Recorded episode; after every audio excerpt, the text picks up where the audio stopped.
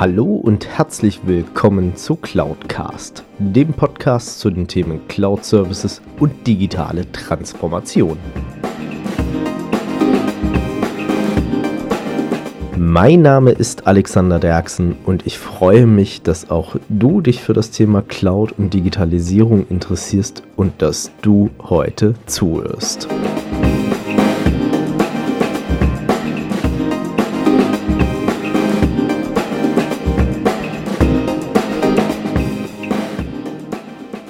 Hallo und herzlich willkommen zu Folge 101 von Cloudcast. Es klingt immer noch so unglaublich für mich und euch da draußen nochmal vielen, vielen herzlichen Dank. Ich hätte nicht gedacht, dass wir so weit kommen und dass es irgendwann mal über 100 Folgen diesen, dieses Podcasts gibt. Dafür vielen, vielen herzlichen Dank an dich da draußen. Ihr habt sicherlich schon im Titel gesehen, ich habe heute wieder ein spannendes Interview, nämlich mit dem lieben Sven Lorenz. Sven ist Vermögensverwalter und ich spreche mit ihm unter anderem darüber, wie hat dort die Digitalisierung teilweise das Geschäft verändert. Und in Teil 1 sprechen wir unter anderem auch sehr intensiv darüber, warum es für Unternehmer da draußen sehr wichtig ist, sich mit dem Thema Vermögensverwaltung auseinanderzusetzen. Denn das bringt doch wieder ein Stück weit Freiräume für die Digitalisierung. Warum und wie das Ganze am Ende des Tages funktioniert, darauf seid gespannt. Und jetzt viel Spaß mit Teil 1 mit Sven Lorenz.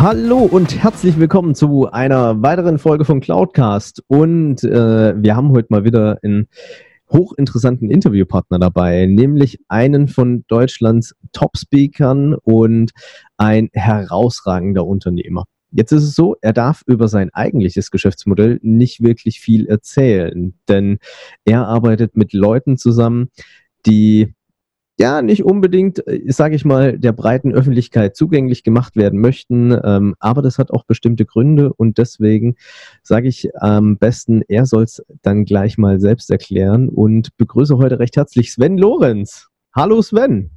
Hallo mein Lieber, Servus. Vielen Dank für die Einladung, Alex. Ich freue mich riesig, dass wir das jetzt geschafft haben. Ich glaube, wir haben zwei Anläufe gebraucht, um äh, da jetzt hier miteinander ins Gespräch zu kommen.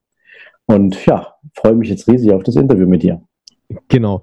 Sven, jetzt ist es ja so, ähm, ich verfolge dich ja schon ein bisschen. Ähm, wir haben ja auch im Vorgespräch so ein bisschen herausgefunden, wo liegen die Gemeinsamkeiten, beziehungsweise äh, wo ist man sich zumindest mal über den Weg gelaufen, auch wenn jetzt erstmal nicht bewusst. Aber ich glaube, ein Großteil der Cloudcast-Community kennt dich bisher noch nicht. Und ich habe ja ein großes Mysterium ja jetzt schon mal aufgebaut. Sven, wer bist du und was machst du denn eigentlich? Lass uns daran teilhaben. Okay, dann werden wir den Spannungsbogen mal auflösen. Ähm, Geheimagent bin ich schon mal nicht. Ja? Also, was bin ich? Ich bin ähm, Inhaber einer Beratungsgesellschaft für Vermögensverwaltung und wir kümmern uns innerhalb unseres Unternehmens um die Vermögen von Menschen, die man, wenn man so will, in Deutschland zu den wirklich sehr, sehr, sehr erfolgreichen Leuten zählen kann. Das sind in aller Regel großartige Unternehmer, Menschen, die aufgrund ihrer unternehmerischen Tätigkeit in der Lage waren, große Vermögen anzuhäufen, aber sich eben lieber gern auch um ihr Business kümmern, weil sie sagen, Schuster, bleib bei deinem Leisten, ich möchte einen Profi ans Werk lassen, der sich um mein Vermögen kümmert. Und diese Menschen geben uns sozusagen ihr Vermögen vertrauensvoll in die Hand mit dem Anspruch, dass wir im Rahmen der gemeinsam besprochenen Richtungen dieses Vermögen dann auch vermehren und auch dafür sorgen, dass gute Erträge bei rauskommen. Wir betreuen auch noch ein paar Fußballprofis und noch ein paar andere Athleten, aber genau das trifft es dann, wo du gerade gesagt hast, da kann man nicht so drüber sprechen. Ähm, das Businessmodell wäre jetzt nicht das Problem, das mal zu erzählen, aber ich kann natürlich und möchte auch gar nicht darüber sprechen, wer bei uns Mandant ist, weil genau das ist es, was Sie an uns schätzen, dass wir sehr diskret arbeiten. Und auch wir sind natürlich einem Gesetz verpflichtet, nämlich dem, dem, ähm, dem Verschwiegenheitsgesetz im Bankwesen und deswegen wollen wir da natürlich auch gar nicht erst Luft dran lassen. So viel mal dazu. Es gibt noch ein zweites Unternehmen, aber da kommen wir vielleicht später mal drauf. Das ist ein Business Design Unternehmen, was sich in den letzten zwei Jahren sozusagen am Markt etabliert hat, wo wir junge Menschen an die Hand nehmen oder Unternehmer an die Hand nehmen, um sie mit ihren Unternehmen tatsächlich auch in die Vermögensregionen zu entwickeln, wo meine typische Zielgruppe eigentlich ist, weil die Frage immer wieder aufkommt, Sven, wie komme ich in diese Regionen, wo deine Kunden sind, was muss ich dafür tun? Und daraus haben wir dieses Unternehmen gegründet und ähm, läuft wunderbar. So viel dazu. Sehr schön. Ja, natürlich ähm, ist ja klar, es gibt ein Bankengeheimnis, ähm, beziehungsweise ich sag mal, da zählt ihr dann auch ein Stück weit darunter, dass ihr die Diskretion darunter wart. Und ich sag's mal, auch ich persönlich glaube, ich möchte nicht unbedingt wissen, äh, äh, beziehungsweise es haben, dass jeder weiß, was ist meine Hausbank, beziehungsweise wo befindet die sich und mit welchem Banker muss er denn da dahinter quatschen, um äh, direkt zu erfahren, wie steht's denn um meine aktuelle finanzielle Situation. Dafür gibt's lustige Institute wie die Schufa und dergleichen, ähm, die ganz phänomenale Verfahren haben, wie ich im Laufe der Zeit mal feststellen durfte, wie die einen einkategorisieren. Mhm. Aber darüber wollen wir heute eigentlich nicht sprechen. Nee, das passt nicht. Jetzt ist natürlich wahrscheinlich die große Frage, was hat dieses Thema denn mit Cloud und Digitalisierung zu tun? Und ähm, ich kriege es ja auch so ein bisschen mit, ihr als Zuhörer da draußen. Ihr seid ja doch recht umtriebig unterwegs und ähm, wir haben da eine vielfältige Klientel. Und deswegen habe ich auch mit dem Sven im Vorfeld mal so ein bisschen gesprochen, dass wir mal schauen, okay, wie können wir vielleicht den einen oder anderen da auch idealerweise abholen. Und ähm, jetzt lass uns vielleicht mal so grundsätzlich starten. Sven, die Digitalisierung beziehungsweise auch gerade die Finanzbranche ist ja in einem sehr, sehr großen Umbruch. Wir sprechen über Blockchain, über Kryptowährung und alles Mögliche in dem Bereich. Ähm, wie siehst du das denn als ehemaliger Banker, als auch natürlich jetzt als Vermögensverwalter? Ähm, Hilft euch da die Digitalisierung in gewissen Punkten? Macht die das Leben einfacher oder äh, ist man am Ende dann doch wieder da und vertraut auf sein persönliches Bauchgefühl? Ja, ich glaube, man muss die Dinge in zwei verschiedene, in zwei verschiedene Richtungen denken. Also Digitalisierung, das ist ja das Unwort des Jahrzehnts, könnte man sagen. Ja, ähm, alle Menschen haben wahnsinnig Angst davor. Und ja, es stimmt. Ich glaube, nur ein Prozent der Unternehmen weltweit haben sich in der digitalen Welt schon so etabliert, dass es zum täglichen Prozess dazugehört. Also dass das Unternehmen ihre, ihre, ihre gesamte Prozessstrategie auch mit digitalen Anwendungen versehen haben. Das ist natürlich ein großer Wettbewerbsvorteil. Aber ähm, Digitalisierung gibt es ja schon seit den 90er Jahren. Ja? Nur hat die damals kein Mensch so genannt, als elektronische Handelssysteme eingeführt wurden für den Börsenhandel etc. pp. Und das ist zum Beispiel ein so ein Thema, wo natürlich der, auch der Wertpapiermarkt davon also strategisch gut profitiert hat. Denn ähm, natürlich ist es so, und das ist auch das Geheimnis unserer Arbeit, wenn du so willst, wir verlassen uns auf den gesunden Menschenverstand in der Bewertung von Unternehmen. Also wenn wer, wer, schon mal was von Warren Buffett gehört hat, der kann sich ungefähr ein Bild davon machen, nach was für einer Investmentstrategie wir arbeiten. Also das ist das Value Investing Prinzip. Praktisch heißt das, du suchst dir eine Aktie raus und versuchst die möglichst lang zu halten. Nicht irgendwie, weil du sie nicht loslassen willst, sondern weil du deine Hausaufgaben vorher gemacht hast und gesagt hast, ich will dieses Unternehmen, weil ich glaube daran, dass es in den letzten 15 Jahren gut gelaufen ist. Nach meiner Analyse wird es die nächsten 10 Jahre gut laufen. Und deswegen baue ich mir da ein kleines Portfolio von stabilen Werten zusammen. Und jetzt kommt der eigentliche Trick dabei, wenn du so willst, wo die Digitalisierung uns natürlich dramatisch geholfen hat, nämlich in den Ablaufgeschwindigkeiten. Das heißt also, heute geht es ja primär darum, dass wenn deine Aktie die du kaufen willst, den Preis erreicht, zu dem du bereit bist, sie zu kaufen, dann willst du sie auch unbedingt haben. Das heißt also, heute wird so eine Transaktion in Millisekunden abgewickelt. Wenn du früher daran denkst, wie die Menschen mit einem Papierzettel übers Parkett in Frankfurt auf der Börse gelaufen sind, ähm, um da einen Aktiendeal abzuschließen, dann ist das heute ungleich viel, viel schneller. Also Millisekunden entscheiden heute darüber, ob du das Papier bekommst oder nicht. Also natürlich kannst du mit Limiten arbeiten und all dem ganzen Drum und Dran, aber das ist natürlich so ein typisches Signal oder ein typisches Synonym für die Geschwindigkeit der Märkte und für das, was heutzutage passiert. Genauso ist es das Thema Informationsgeschwindigkeit. Wenn heute in den USA irgendein Unternehmen schlechte Zahlen verursacht, lese ich das nicht in drei Wochen in der Zeitung, sondern ich habe die Information quasi sofort.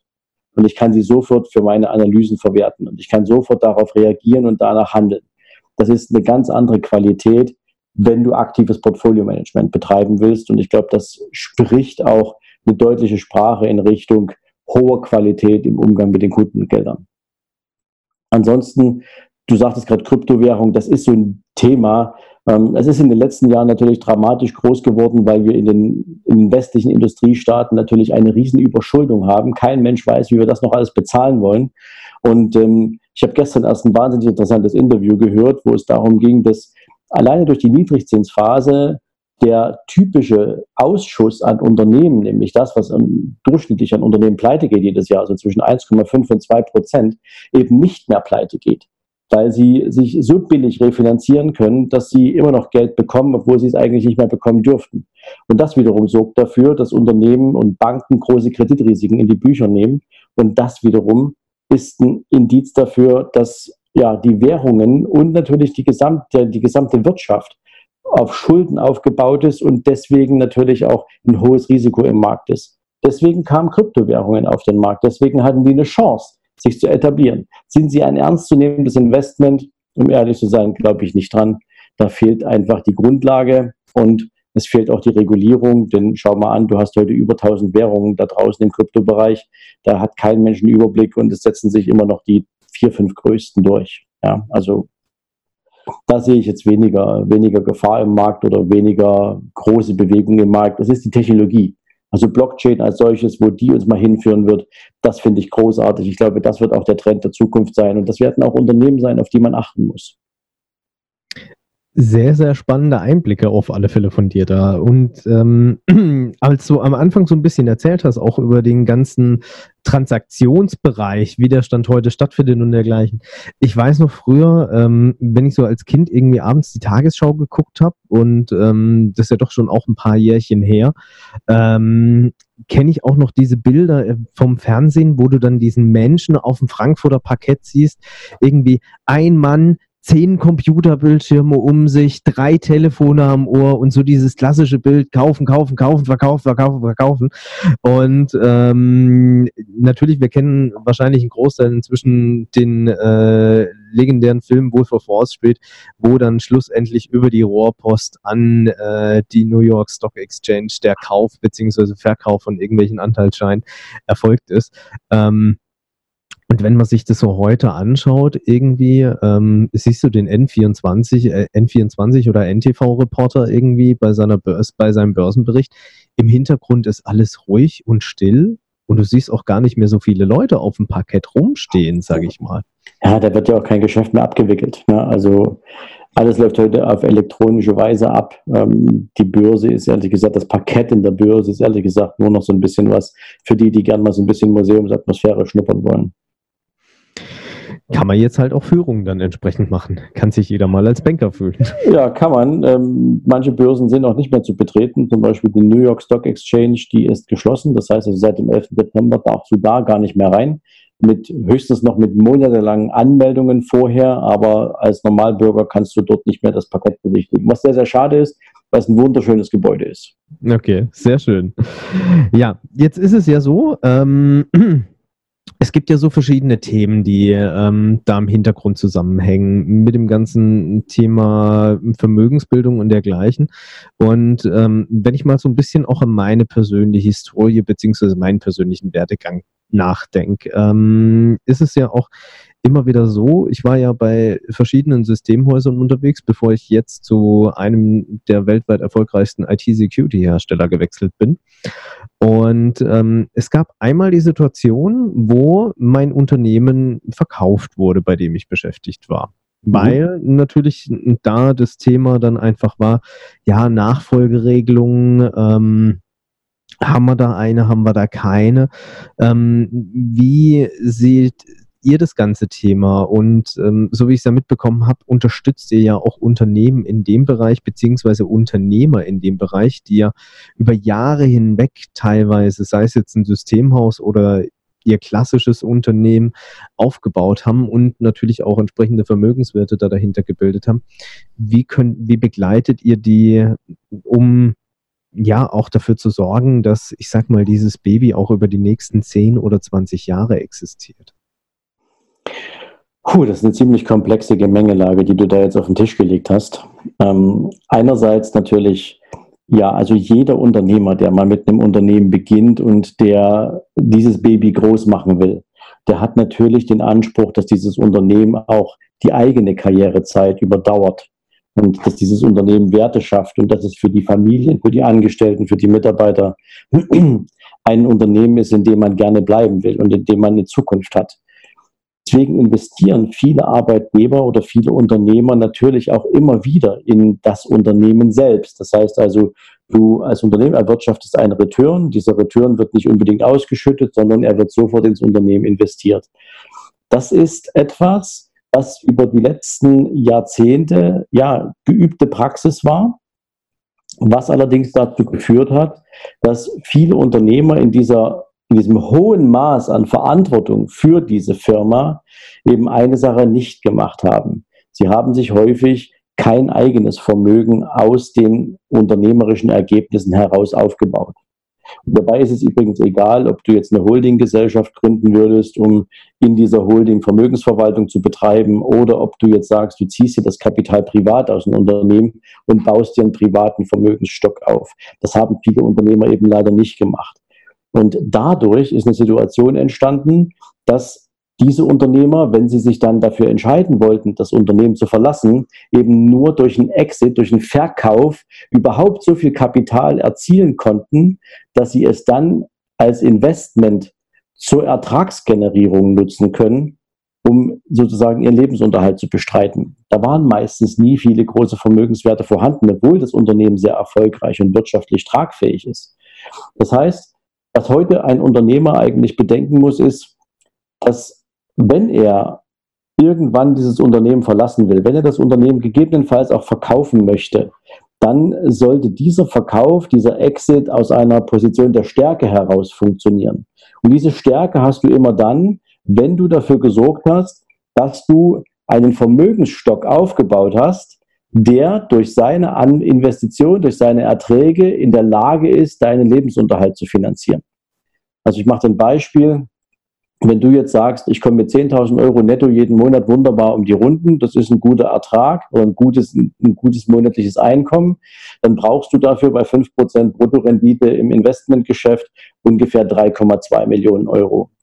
Das heißt also, wenn du als Unternehmer anfängst und du weißt, 10.000 Euro ist der Ertrag aus 3,2 Millionen, professionell gemanagt, ohne dass das Kapital dabei kleiner wird, dann hast du ein Ziel. Dann kannst du auf dieses Ziel hinarbeiten und dann hast du auch, dann triffst du andere strategische Entscheidungen. Weil dann dieses Unternehmen nicht mehr davon abhängig ist, dass du in diesem Unternehmen arbeitest. Und du bist auch nicht mehr angewiesen auf das Einkommen aus diesem Unternehmen. Du könntest dich dann ganz entspannt hinsetzen und sagen, jetzt ist es soweit, ich möchte jetzt aufhören, ich habe das Kapital aufgebaut, jetzt übergebe ich das Unternehmen entweder an einen Geschäftsführer, wenn ich nicht sofort die Gelegenheit habe, das Unternehmen zu verkaufen, oder du machst ein Management-Buyout. Das heißt also, das eigene, das eigene Management, das eigene Unternehmensteam übernimmt diese Firma. Oder du ähm, ja, hast vielleicht sogar schon die Chance, das Unternehmen sofort zu verkaufen. Vielleicht willst du ja auch zum Spaß weiterarbeiten. Aber es geht um die Möglichkeit, eine Entscheidung treffen zu können. Und das ist etwas, was heutzutage noch ganz, ganz viele Unternehmer nicht machen und was sie nicht auf dem Zettel haben. Deswegen arbeiten wir ja über die Business, über was ich vorhin sagte, über die Business Design Company sehr intensiv mit Arbeitern oder mit Arbeitern hätte ich jetzt fast gesagt, mit Unternehmern, ähm, um nämlich auch diese wirtschaftlichen Ziele in den Fokus zu stellen. Nicht, dass es nur ums Geld geht, sondern es geht um wirtschaftliche Freiheit, dass du als Unternehmer eine Entscheidung treffen kannst. Ist eine ganz, ganz andere Qualität von Entscheidungen, die du treffen kannst, als wenn du abhängig davon bist, dass du das Unternehmen verkaufst und dann leben kannst ich sag mal, da waren jetzt viele Punkte auch da dabei, die zu diesem ganzen Themenspektrum der Digitalisierung beziehungsweise auch dieser Transformationsphase dann mit reingehören, die wir ja heutzutage auch erleben. Also auf der einen Seite ähm, fand ich es recht spannend, auch mal von dir den Einblick zu bekommen, ähm, dass es in vielen Punkten beziehungsweise bei vielen wahrscheinlich dann auch so ist, dass die ihr Unternehmen jetzt nicht nur aus dem Grund veräußern am Ende des Tages, weil sie sagen, ja, habe halt keine Lust mehr darauf oder meine Kinder möchten es nicht machen, sondern ähm, teilweise dann auch, ich sag mal, sozusagen die persönliche Rentenversicherung nochmal ist und man sozusagen in dieser Notlage da dahinter ist, weil man sonst halt irgendwie feststellt, okay, die nächsten 30 Jahre werden sonst schwierig ähm, mit meiner Frau, beziehungsweise als Privatier oder als Familienvater. Und ähm, auf der anderen Seite aber natürlich dann auch dieser Punkt, wo ich dann sage, wenn ich natürlich als Unternehmer und auch Eigentümer von so einer Gesellschaft natürlich einen gewissen Vermögensanteil angehäuft und aufgebaut habe, kann ich ja auch mal schneller beziehungsweise auch mit einer gewissen Leichtigkeit Investitionen tätigen und kann mal sagen, okay, wir gehen jetzt in eine neue Produktentwicklung rein. Wir versuchen mal unseren Markt irgendwie neu zu beeinflussen. Also jeder spricht ja auch im Zuge der Digitalisierung über Disruptive Thinking beziehungsweise disruptive Geschäftsmodelle. Ähm, wobei ich sag mal, nicht jedes Digitalisierungsthema muss gleich disruptiv sein am Ende des Tages, aber man kann natürlich dann sagen, okay, wie kann ich vielleicht schrittweise meinen Markt verändern, beziehungsweise mein eigenes Geschäftsmodell, um für die Zukunft gewappnet zu sein. Siehe exemplarisches Beispiel eine SAP, die ja immer mehr vom klassischen Lizenzgeschäft auf ein Mietmodell mit einem Cloud-Service beispielsweise umstellt. Oder ich habe vor kurzem Zahlen gesehen von Adobe, ähm, bei denen ist Umsatz als auch Rendite dermaßen durch die Decke gegangen, nachdem die von klassischem Kaufmodell auf ein Abo-Modell am Ende des Tages umgestellt haben.